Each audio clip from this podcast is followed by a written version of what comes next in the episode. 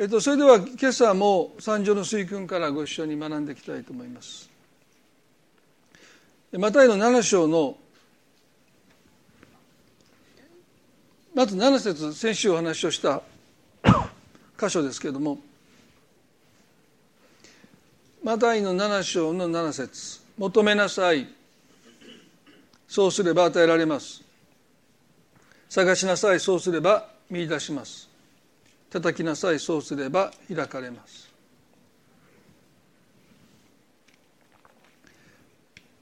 イエス様がですねこの7章の中で違法人の祈りを真似てはいけないということも取り上げました。同じ言葉を繰り返しちゃいけない、それは祈りほどですね私たちがどのような神を信じているのかということをまあ映し出す鏡がないというか本当にいろんな教義がありますよねそれはキリスト教に限らずいろんな宗教の教義がありますけれどもでもそういうことを抜きにですね、まあ、その人がどのように祈ってるのかということに耳を傾けると本音の部分でその人がどのような神を信じているのかということがですねまあよくわかると思います。ですからイエスが同じ言葉を繰り返しちゃいけないって言ったのはですねあなた方の必要あなた方が求める前からあなた方の必要を知っててくださるんだ、まあ、そういう神様に対して同じ言葉を繰り返す必要がないということがまず一つ。また同じ言葉を繰り返すということは失礼なことでありますよね。まあ先週も言いましたけどそんなこと言われなくても分かってるっていうふうにね。まあ時に私たち、まあ、人間は思いますけどまあでも分かってないから言われるんですけど神様の場合はですね同じ言葉を繰り返すということはとっても失礼なことですよね。神様がそんなこと分かってるって言ってくださるその時それは本当に分かってくださるんですよね。ですからあの同じ言葉を繰り返すことは無意味でありまた神様にとっても失礼なことなんだということも私たちは覚えたいと思いますよね。そして求めていきなさい、ね、求める前から知っていてくださる方になぜ求めるかというと求めないと受け取れないってことも一つの問題ですね、まあ、お店に行って注文もしてないものが出てきたら皆さんなかなか食べれないでしょ。えこんなの注文してないって思うわけですよね。まああの先週お話しようかどうか迷ったんですけど 第三例で言ったんですけどね。まあちょっとここで言いますけど。あの彦根のねインターの近くに近江ちゃんぽんっていうお店があるんですけど私彦根行った時に大体そこに、まあ、毎回毎回寄らない寄らないですけど寄れたら寄りたいんですね。好きなんで。である時ねあのいつもも頼むんで大体もうずっと同じなんですけど。で注文したらチャーハンがついてきたんですね。私もラーメン食べたらもういつも夜でしょ。集会行ったら帰りだから夜なんで、まあ、もう半麺頼むラーメン麺を半分にしてくださいって言ってもうラーメン食べて太らないようにと思って注文するのにチャーハンが来たからね。しまった間違えて注文したって。あの食券で食券機でやるのでええー、と思って。でも食べないわけにいかないでしょ。注文したらもったいないから。で持って帰るわけにもいかないしまあそしたらもうちょっとだけ口をつけて食べてたんですね。そしたらどっかで「チャーハンは?」って聞こえた 意味わかります？皆さん。でお店の人がなんか戸惑ってるんです。ええー、って感じなんですよ。で僕その瞬間ね多分これ僕のじゃなくてその人のチャーハン確認してませんよ。もう恥ずかしいから。もう半分ぐらい食べてますからね。でその後からねチャーハン食べれないです。注文してへんから。でしょ？最初は間違えて食券機で間違えたと思ったんでババカやなってそんなね今度夜にラーメンとチャーハンなんか食べたらこれはもう太るでと思いながらまあでもね箸をつけないわけにいかないんでちょっと食べたんですけど「えチャーハン!」ってあの一言で、ね、一瞬も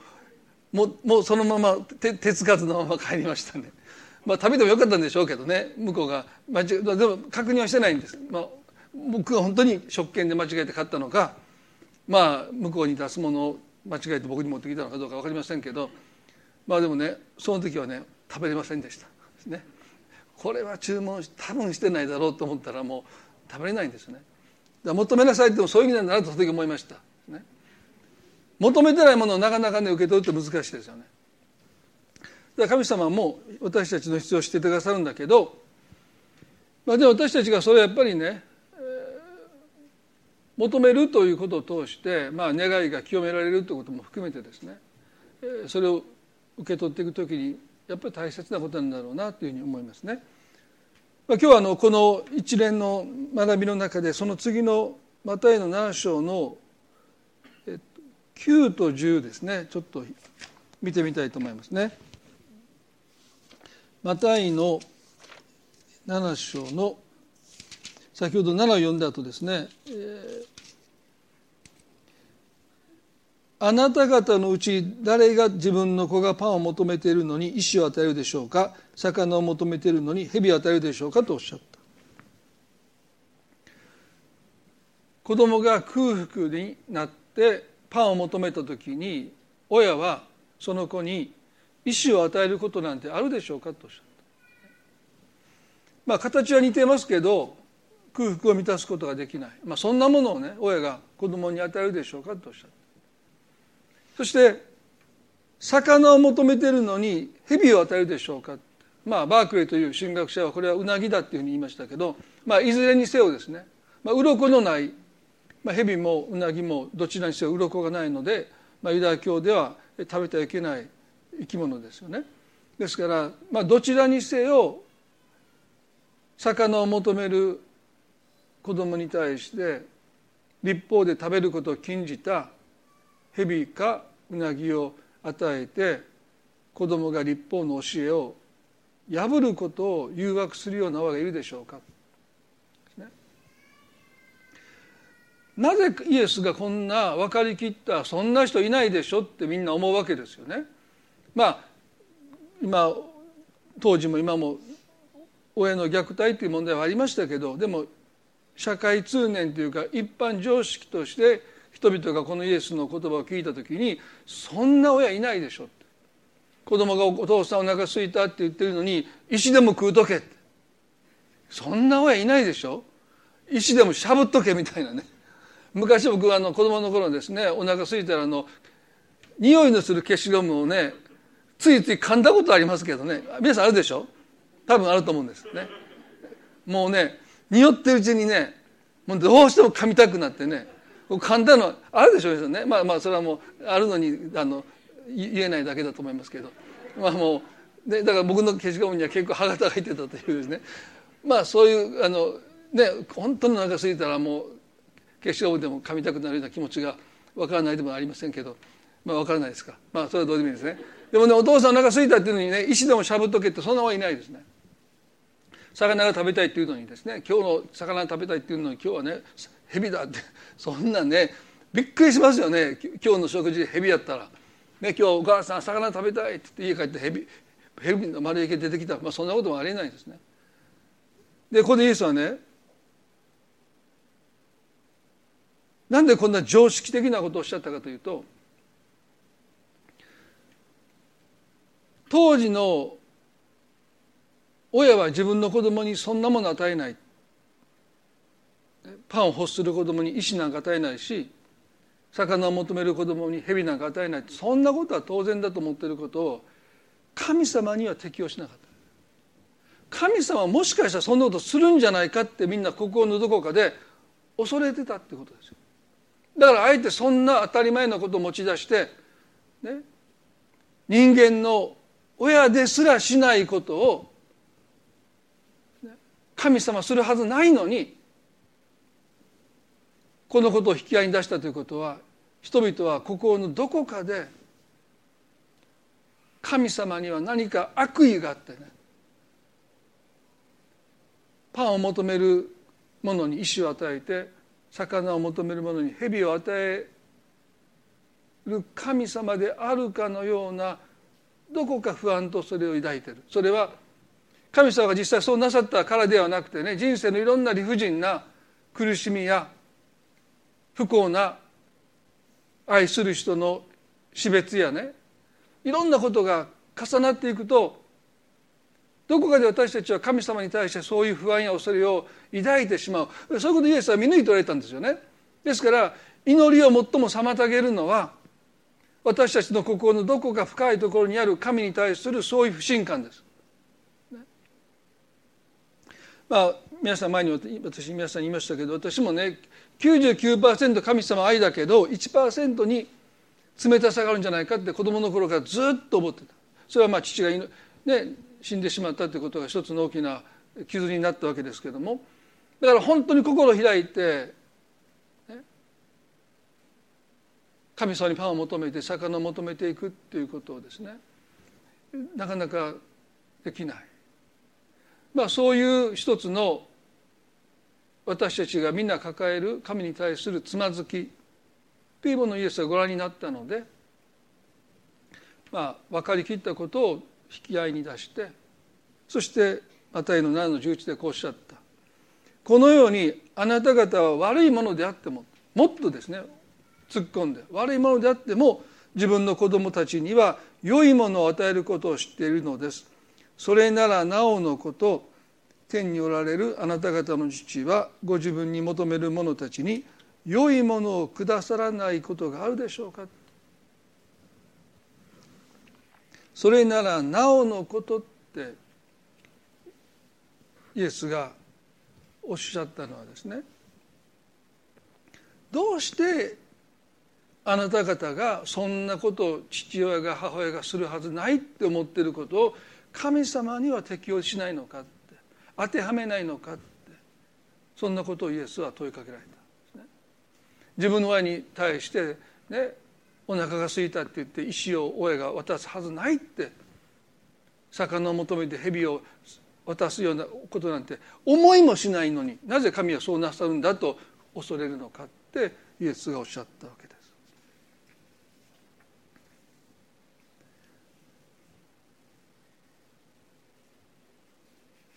このマタイの7の11でイエスがことさら強調したのはですね天におられるあなた方の父とおっしゃったんですね。でこれを聞いた時に当時の人々はすごく違和感を感じたわけですよね。天地万物の神あるいはあなた方の主あなた方の神ということは人々はですね考えていたわけですけど天地万物の神を自分の父とは誰も思っていない。ですから父祖アブラハムの時代からイエスの時代まで神様に向かってお父さんと呼んだ人は一人もいない。まあそんなこと言ったらもう冒涜ですからね。神に向かってお父さんと呼ぶということは自分がその子供であるということは神とある意味で等しい。自らを神と等しいものにしているわけですから当然それはまあ冒涜の罪だというふうに言われたわけですよね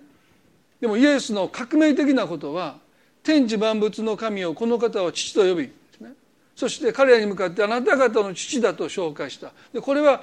まあ、当時から私たちはそれを普通に聞きますけど当時の人々はですねその言葉を聞いておそらく衝撃を受けたはずなんですよね。タブー中のタブーですから神に向かってお父さんなんて呼ぶことはですねできないわけだしいやすべきじゃなかった。だからイエスが十字架で殺されるきっかけはですね彼が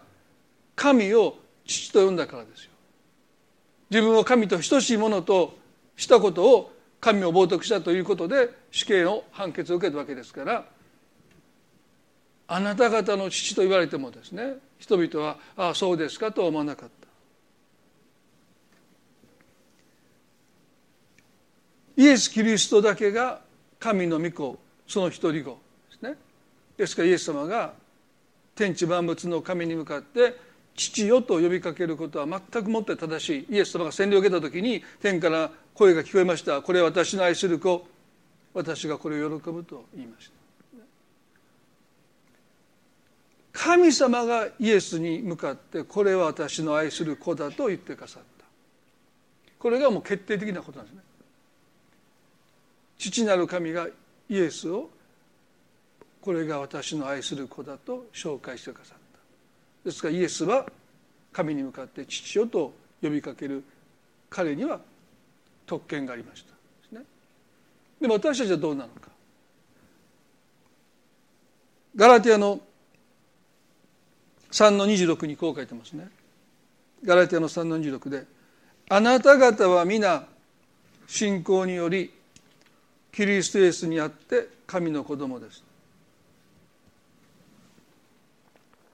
あなた方は皆信仰によりキリストにあって神の子供ですとあります。皆さん私たちが神に祈る時に神の子としてのアイデンティティを持ってその立場を持ってその特権を持って祈るということをイエスがあのマタイの7の11で教えてくださった。もし神様が私たちの父でなければもしかしたら良いものをくださらないことがあるかもしれない。でも少なくても神が私たちの父であるならば世の父が子に良いものを与えるようにたとえ悪いものであったとしても良いものを与えるとするならばですね良いものしかくださるはずがない。でこのキリストにあって神の子供ですというこの私たちの立場私たちのアイデンティティっていうのが最も大切だと私は思いますね。改革は神学の信仰告白ウェストミンスター信仰告白の第12章にですね「ことをすること」という信仰告白が書いてありますけどもこれはアダプションですね、まあ、養子とするということですよねこういうふうに書いてます。ことをするとは義任されたものが養子とされて神の子として数えられ神の家のいろいろな特権を受けることですと言いました。まあ、個人的な見解ですけども救いの究極の目的は神様が私たちを義とすることでも私たちを清くすることでもなくて私たちを子としてくださることです。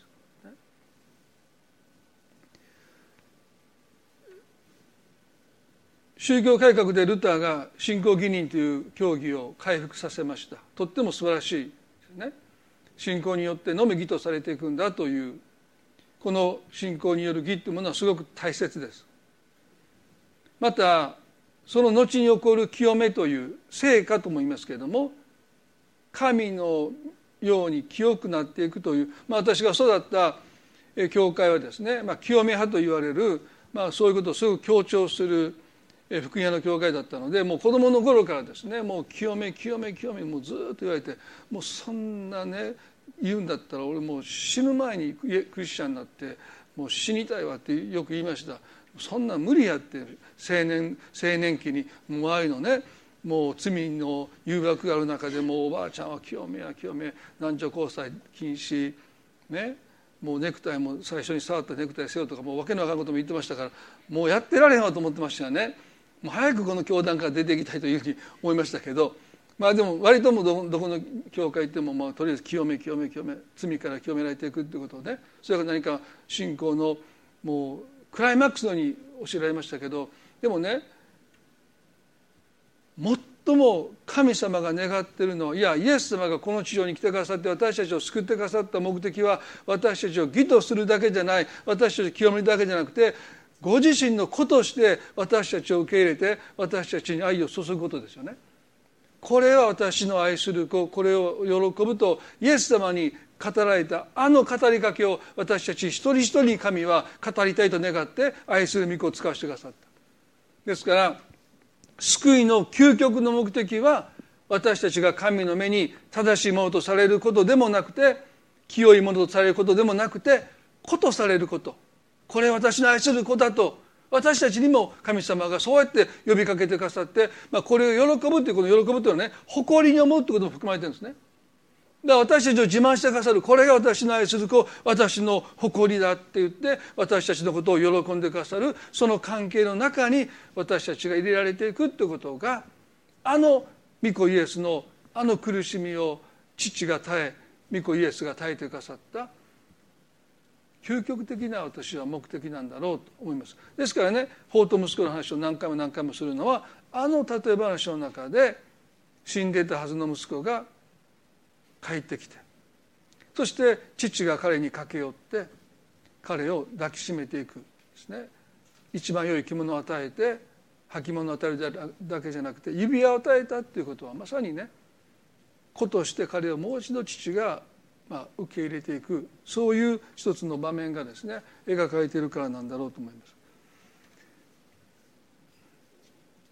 J. パッカーという人はですね、まあ、20世紀の有名な神学者ですけれども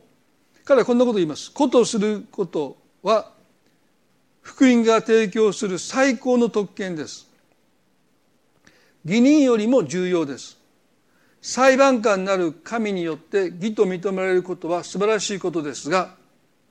父なる神から愛されケアされることはさらに素晴らしいことですと言いました。また改革派の神学者の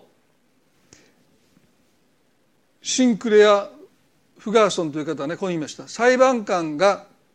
無罪評決を下したからといって被告人を自分の家に連れて行き自分の息子の特権を全て与えることを約束するわけではないのですと言いました、裁判所であなたには罪がないそれどころかあなたは立派な人だってそんなふうにお墨付きをもらうだけじゃなくてその裁判官がその人を自宅に招いてこれからはあなたは私の子供だって言って私の全てをあなたに相続させるってことは全く別の話だっていうわけですよね。ですから私たちはイエス様を信じた時に義とされると同時に神のことをされてるんだでこの神のことをされてるというこの特権がですね時に私たちはよくまだ理解できてない。それがどれほどものなのかということですね。イエスはあのマタイの7の11で伝えようとなさったんですね。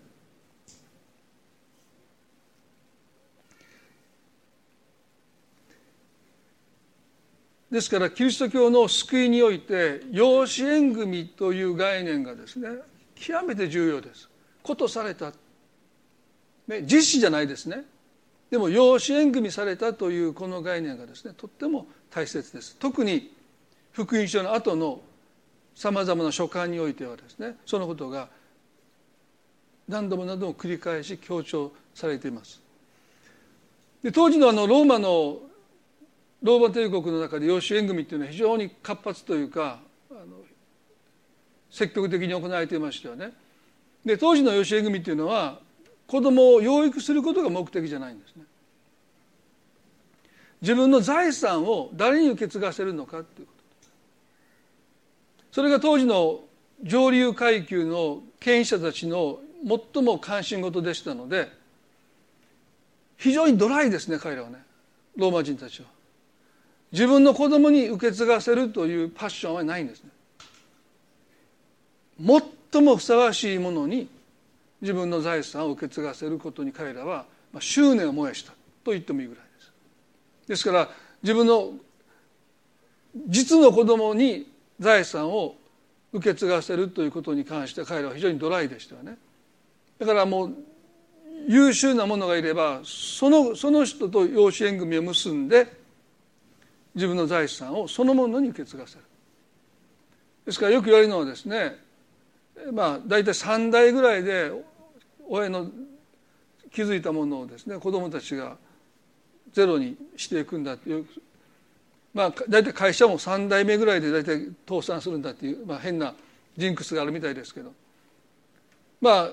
ローマ帝国が長らく繁栄を極めたことの一つがこの養子縁組の考え方にあったと言われてますね。ですから自分の子供の中でああどいつもこいつもねちょっとダメだ。そしたらもう全く血の通わない優秀なものを子供にして全財産をそのものに相続していくってことは、まあ、非常に過酷な、まあ、ドライな世界ですよね。だから実の子供だってことでうかうかしてれないですね。もしかしたらもう捨てられるかもしれないという恐怖感の中に多くの人たちはいたそうですよね。ですから養子縁組の目的が今日のように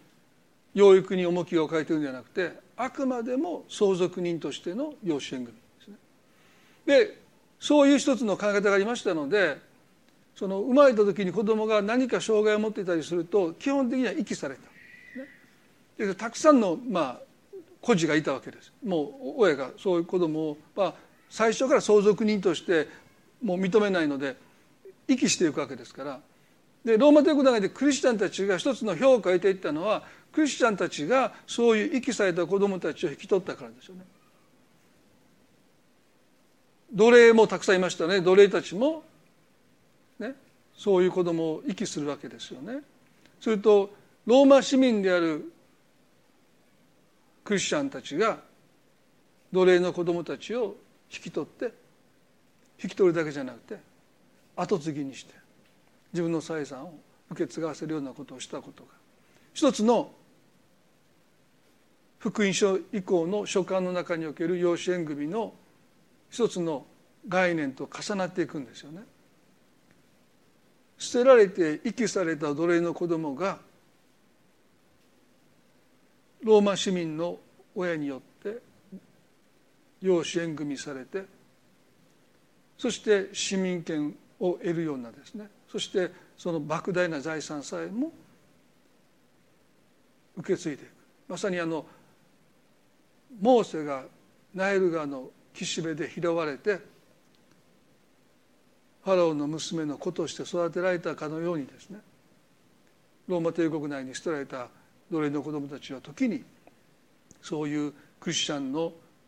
親たちによって引き取られていった。そのそのことをですねパウロも神様が私たちを子として語ったことと重ね合わせて語ります。例えばローマの8の17ではローマの8の17でね子供であるなら相続人でもありますとことさら相続人であることを強調してるんです。そこにはあまり養育していく対象としての子ではなくて成人した子供。すなわち自分の持てるものを全て受け継がせていく相続人としての子供の姿がここにも描かれている。子供であるなら相続人でもあります。私たちはキリストと栄光を共に受けるために苦難をも共にしているのですから神の相続人でありキリストと共に共同相続人なのですと。皆さん私たちはねこのことの意味をまだよく知らないと思います。キリストと共に共同相続人ですと書いてます。すなわちねキリストが相続されるものと私たちは基本的に同じものを受け継ぐ資格を得たということなんですね。皆さんこれね、まあ、日本語でこうやって私パッと言いましたけど、まあ、別にパッと言ってもですねその凄さを私自身語りながら分かってないんです。それがどれほどすごいのか。今なお神の前に私はこの相続権を得ているものとして祈らない時があるからです。物乞いするかのようにお願いしますお願いしますお願いしますと、ね、私にはそれを受け取る資格がないものであるかのように神の前に祈るそういう不安そういう恐れをまだ抱いてるものでありますからね。あの法と息子のお兄さんがね友達と楽しめていて小焼きびっくれなかったって言った彼の中に何が欠落したかというとこの相続権を彼が得てるということですよだから。お父さんはね私のものは全部あなたのものだって言いましたよね。あれはどういう意味かというと私の許可なくあなたを友達と楽しむために小焼き一匹選んでほふって食べればよかったのにって言ったわけです。なんで私の許可をあなたはずっと待ってるんだって。友達と楽しめと言って小焼き一匹私があなたに与えるのを今か今かとなぜくれないんだって言いながらなぜ待ってるんだって。私のものは全部あなたのものではないかって父が言った。まさにそれは友達と楽しむためにあなたは自分で小焼きを選んでそれをほふらせて食べればよかったではないかとおっしゃった。なぜ物乞いのように私にそれをせがむのかっていうわけですよね。ですからまさにあのお兄さんが父にどこか遠慮している。どこか躊躇している自分には相続権がないかのようにそれを求めていたその姿と私たちは時々自らが重なってしまうんじゃないかなと、まあ、そんなふうにも思います。最後にこの皆さん第二サメルの九章の一節を少し開いていただけでしょうか。第二サメル記の九章の一節ダビデとメヒポシュテのこの出来事をですねダビデとメフィボシテのやり取りをですね最後に見てことされていることの特権そこに示される神の恵みの理解を超えた恵みの偉大さについてですね少し考えたいですね。第2サムエルの9の1でダビデは言ったサウルの家のものでまだ生き残っている人はいないか私はヨナタンの上にその人に真実を尽くしたいと言いました。皆さんはこのダビデのストーリーよくご存知だと思いますので少し要約してお話をしますけれども、まあ、ダビデはイスラエルの2代目の王様ですよね。で先代はサウロ王でした、まあ、ここで出てきますけれどもサウロの家のものでまだ生き残っている人はいないかというこの言葉が持つ意味とはですね。サウルの血を引かないダビデが王になった時にダビデにはしないといけない仕事がありました。それはサウルの家の者の地を断つことです。根絶やしにすることですね。粛清することです。ですから一人残らずサウルの血を引く者を見つけ出して全員殺さないといけない。それは残酷なことじゃないんですね。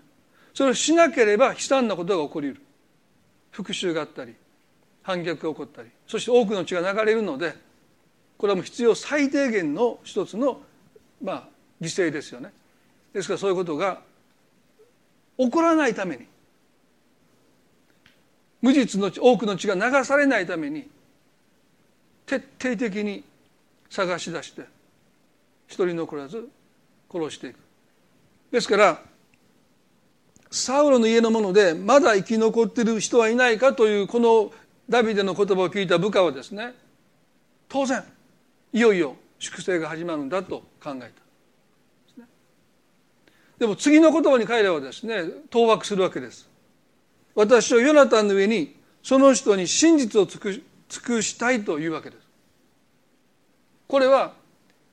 何を見するのかよく分かんない。はったりなのか。ダビデは何を言ってるのか。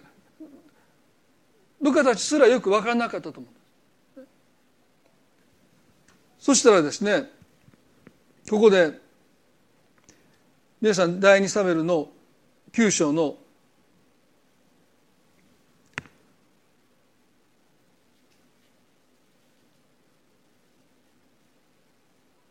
4節。その人はどこにいるのかとすると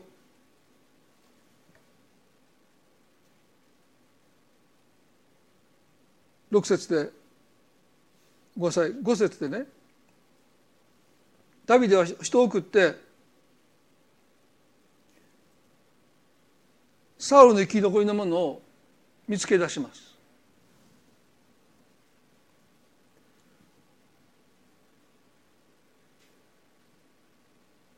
6節でサウルの子ヨナタンの子メヒボシテはダビデのところに来てひれ伏して礼をして礼をした。ダビデは言った。メヒボシテか彼は言った。はいあなた様のしもべです。ダビデは言った。恐れることはない。私はあなたの父ヨナタンの上にあなたに恵みを施そうと言いました。このメヒボシテは殺されると思ってやってきたんです。隠れていた。いつ粛清が始まるのか戦々恐々として身を隠していた。サウルの孫ですからね。もっと堂々と暮らしてればいいんですけどそういうわけにいかないですね。息を潜めて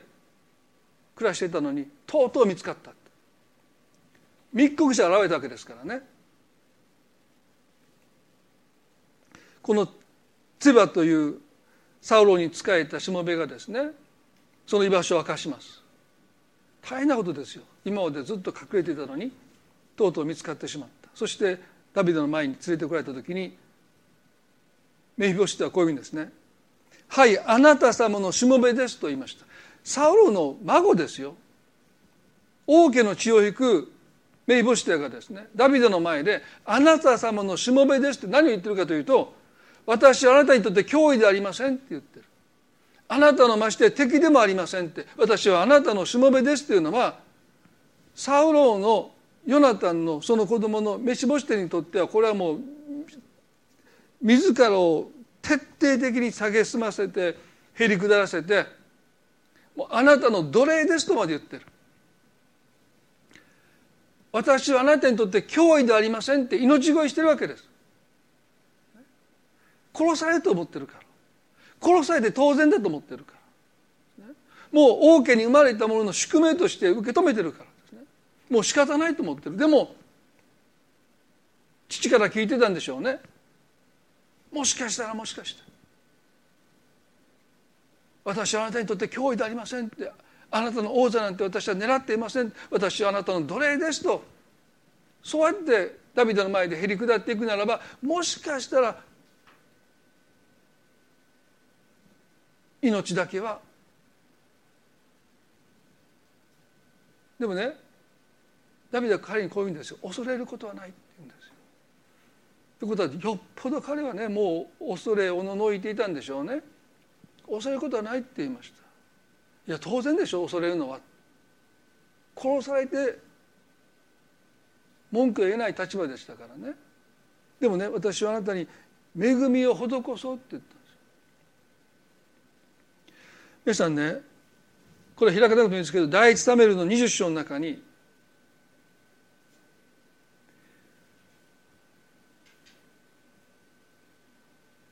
サウローがダビデに殺意を抱き始めます。頭角を表して嫉妬したからですよね。長男のヨナタンが本当に父の心の中にダビデはあなたへの殺意があるかどうか私が確かめるって言ったんです。でこれ非常に危険なことですね。もしかしたら自分の身も危ない。いや一度ヨナタンを殺されかけましたので実の父からね。命がけで私は父の心を探ってダビデはあなたに対する殺意があるかないか私は調べるって言った時に、まあ、ほぼヨナタンはダビデのために死ぬ覚悟をしてます。たかがですよ。王の道具持ちの少年のために王子のヨナタンがあなたのために私は命を落としても惜しくないって言って待っててください今から父の心を私は確かめに来ますというその場面でヨナタンは一つのことをダビデに願った。それが第一サメルの20の14と15ですね。もし私がこれ以上生きるべきでないのならあなたは主の恵みを私に施して私が死ぬことのないようにする必要はありませんと言いました。もう私の命のことを気にしなくて結構です。ただ主の恵みを私に施してくださいと言います。15でしかしあなたの恵みを私の家から常しえに立たないでください。主がダビデの敵を地の面から一人残らず叩いた時にもと言いました。ヨナタは何を言ってるかというとダビデを父の後あなたが王になることを私は確信してるって。神様の油注ぎがあなたの上にあって私じゃなくてあなたが王になっていくんだ。そしてやがてあなたが外敵を一掃した後に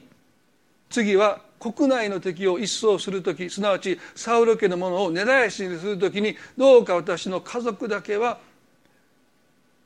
この友情に免じて命を絶たないでほしいって訴えた。でこれ彼ここでね2回恵み恵みという恵みを施してください恵みを施してくださいと王子がですよ部下のダビデにお願いしてる。おかしくないですか？命を狙われているのはダビデですから。ダビデの方がヨナタンに私をどうか恵んでくださいっていうのは当然ですけど。命も狙われていないヨナタンですよ。ね、王子のヨナタンが何で命を狙われてる？ダビデに恵みを施してくださいと懇願するんでしょ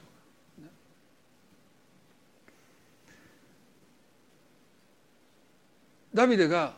あの第二サメルの9の地で私はヨナタンの上にその人に真実を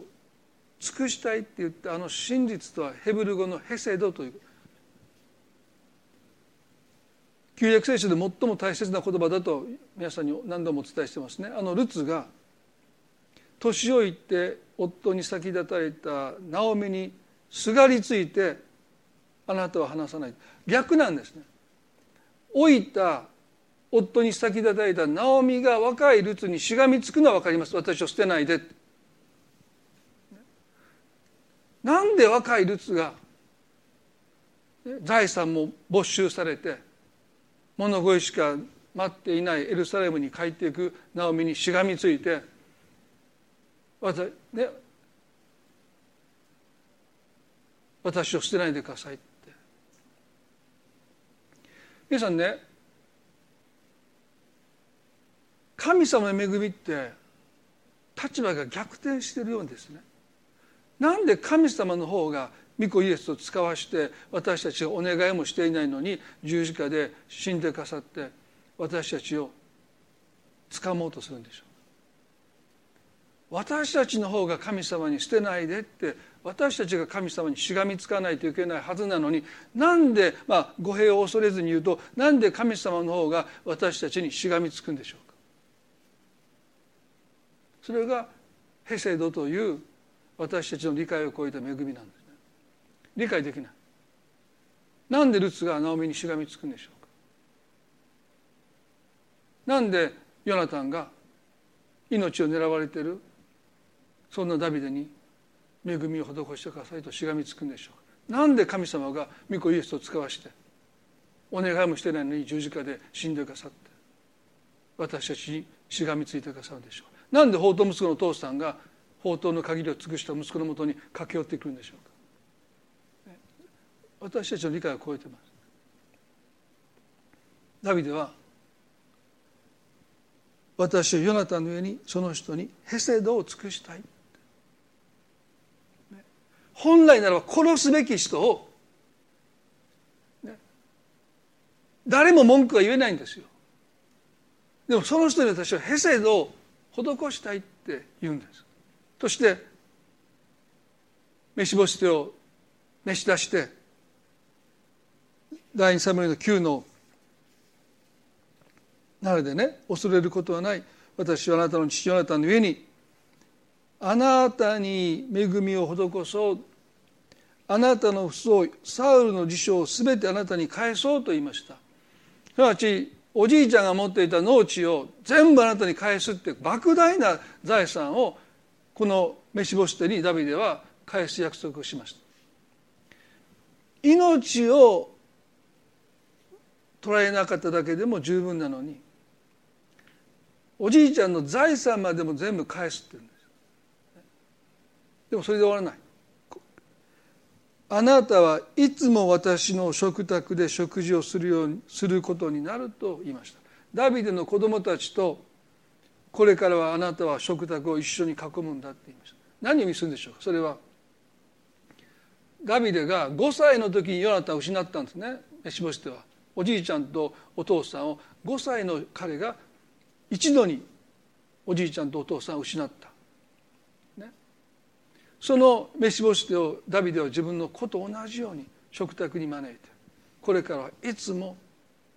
私の子供たちとあなたも一緒に食事をするんだというこの言葉はまさにダビデが飯干し手を親友ヨナタン亡き後自分の子供として受け入れたということの印です。それがいかに理解に苦しむことだったのかということはそのそのことに対して飯干し手が何て答えたか。第2サムエルの9の8で。彼は礼をして言った。一体このしもべは何なのでしょうかと言いました、理解できない。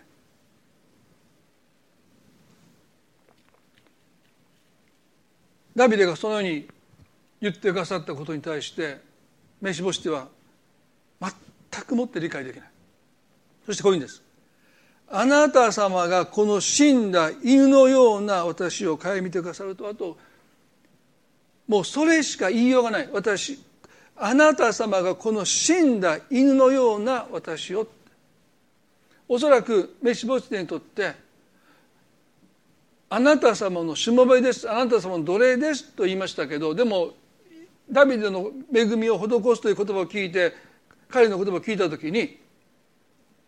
それじゃ足りない。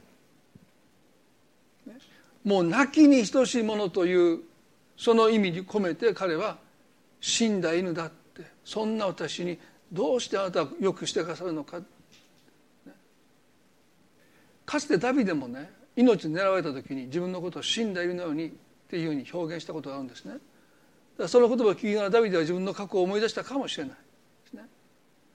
かつて自分もそういう死んだ犬のようなところまで落ちていったけどそれでも神は私に恵みを施して王にしてくださった神をダビデは知っていただからメシボステに対しても、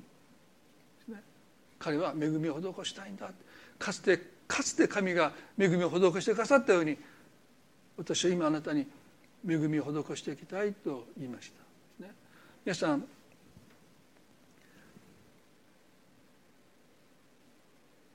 ダビデの中に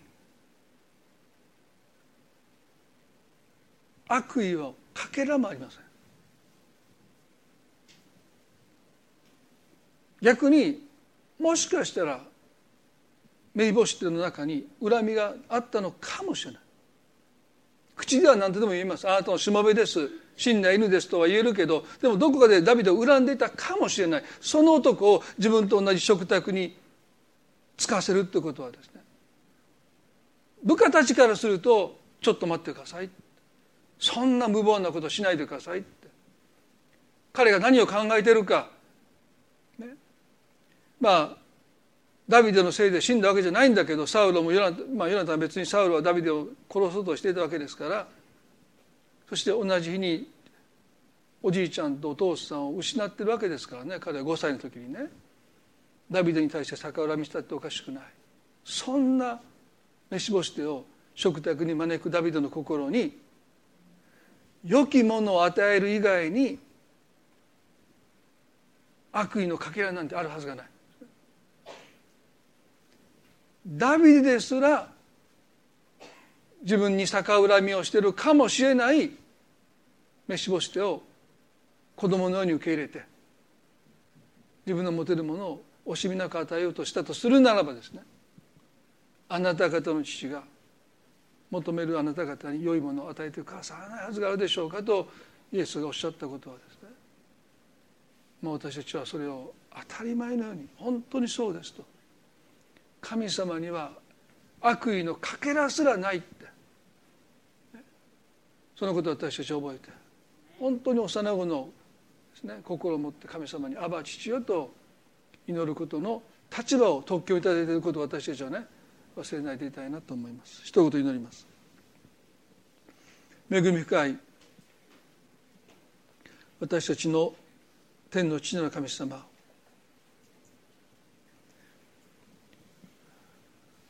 私たちはあなたを父と呼んでいますけれども全くもって私たちはあのメヒボステと同じあなたから罰を受けていてなのに恵みが施されたこと。あなたの子とされたこと。キリストと共同相続人にされたこと。なぜキリストが受ける栄光に私たちも預かることができるんでしょうか。ヘセドの神の恵みです。私たちがしがみつかないといけないのにあなたが私たちにしがみついてくださるなんてことは今をもって理解できない。でもそうしてくださってる。だから神があなたに良いものしか与えない。神の中には悪意のかけらもない。なぜそれがわからないのか。今私たちはそう問われているように思います。しかし神様私たちは信仰生活に入って何もかもがうまくいったわけじゃない。理不尽な苦しみの中に今いる方々もいると思います。どうしてこんなことが？不公平じゃないか。あの兄の怒りがあるかもしれない。長年あなたに奴隷のに仕えてきたのになぜ小ヤギ匹友達と楽しめと言ってくれないのかという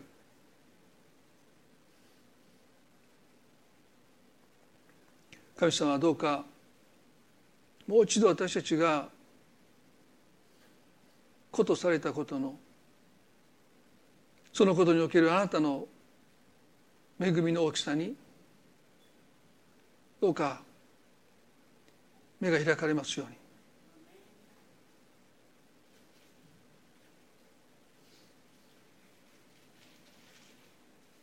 神様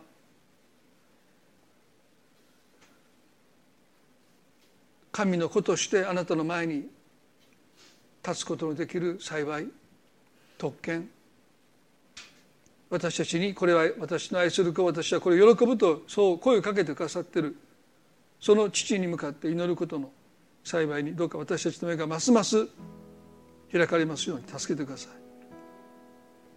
い。もし私たちの心に恐れと不安があるならば主よどうかそれがいかに間違っているのか主よどうか教えてください。頭で分かっていても心にまだその恐れと不安がつながれているならばどうかそれを断ち切ってください。恐れることはないとダビデが飯干し手に語ったように神様も今日私たちに語っていてくださる。私あなたに恵みを施したい。これが私の願いだ。主よ。あなたの前に一切の恐れを持たずに親しみを込めて「アバ父よ」と呼べる私たちでありたいと願います。主よそうさせてくださるように祈ります。一人一人の心にあなたがどうぞ触れてくださってその恐れと不安を取り除いてくださって親しみしかないあなたを思う時に私たちはその親しみしかも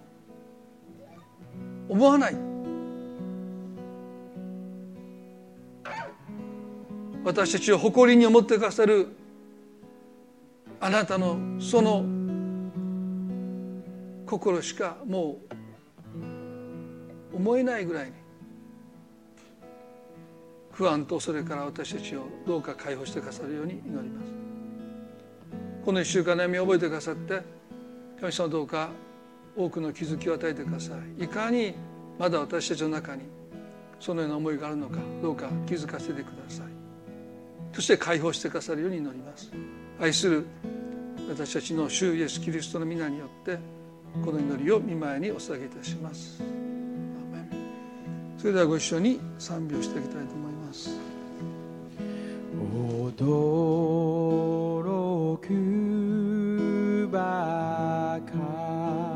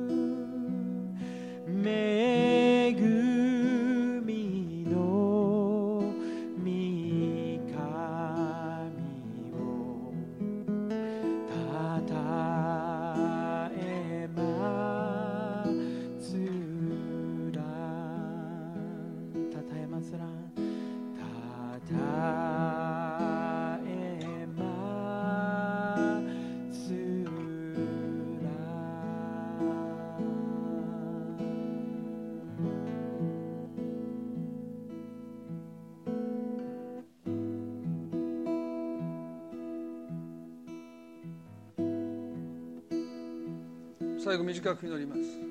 ダビデは言いました。命の日の限り恵みと慈しみヘセドが私を追いかけるでしょう。神様は今日皆さんを追いかけています。私たちが神様を追いかけてるわけじゃない。私たちはいつも横道にそれていろんなものに心奪われていくんですけど神様一心不乱にあなただけを見てあなたを追いかけてくださった命の日の限り慈しみと恵みと慈しみは皆さんを追いかけていきます。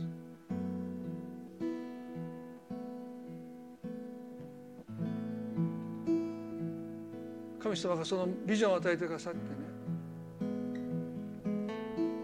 もう神の前に物乞いするかのような祈りをやめて神のことをして祈る私たちでありたい。ますますそうなっていく。それが神様の喜びですよね。神様今日私はもっとあなたの子供らしく祈ることができるように私の中にある恐れを取り除いてくださいと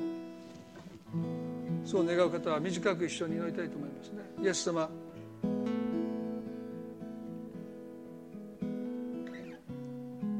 恐れることはないとダビデが言いましたけどあなたも私たちに今日語っていてくださると信じます。あなたのヘセドがあなたの慈しみが私たちを追いかけてきます。あなたが私たちを追いかけてくださいます。私が今どこにいようともあなたが駆け寄ってくださいます。主よそのあなたの本当のお姿をどうか私たちは本当にしっかりと理解してことされていることのこの幸いの中にますます歩むことができますように私の中にある聖書は奴隷の恐れと書いてますけど捨てられるんじゃないか見捨てられるんじゃないかその恐れをもしそのような恐れがあるならばその心から断ち切ってください。私たちは奴隷ではなくてあなたの子供です。この祈りをもって神様私たちの内側に主が働いてくださることを信じイエス様の皆によってこの祈りを見舞いにお捧げいたします。